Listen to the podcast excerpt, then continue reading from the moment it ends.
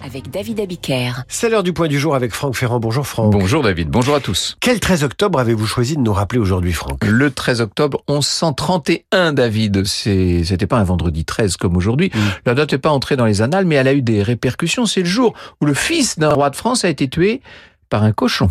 Ce Ah. jour-là, il était en train de chevaucher avec des compagnons dans les rues de Paris, le jeune prince Philippe, le fils aîné de Louis VI, le gros, et voilà qu'il fait une chute de cheval. C'est un vulgaire cochon hein, qui s'est jeté dans les pattes de son cheval et qui l'a l'a fait rouler euh, à terre. Et, et, euh, ça va avoir euh, des répercussions parce que les chutes de cheval mortelles ne sont pas rares au, au Moyen Âge. La circonstance de l'événement lui confère une dimension gravissime puisque le fait que ce prince soit mort, à cause d'un cochon donc, va marquer la, la dynastie et va totalement changer le cours de l'histoire de France. Et Louis VI avait pourtant un autre fils et c'est lui qui succédera finalement au royaume de France. Et Eh oui, c'est en ça que tout change. Louis VII, premier roi à placer le royaume sous la protection de la Vierge et à adopter pour figure héraldique un, un emblème marial, symbole de pureté, la fleur de lys.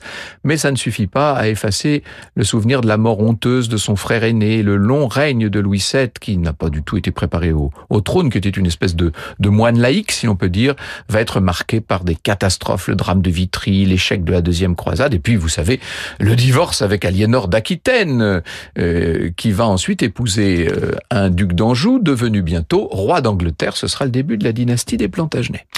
Franck Ferrand, le point du jour chaque jour sur Radio Classique vers 8h-5. Franck Ferrand vous retrouvez à 9h05 pour Franck Ferrand raconte.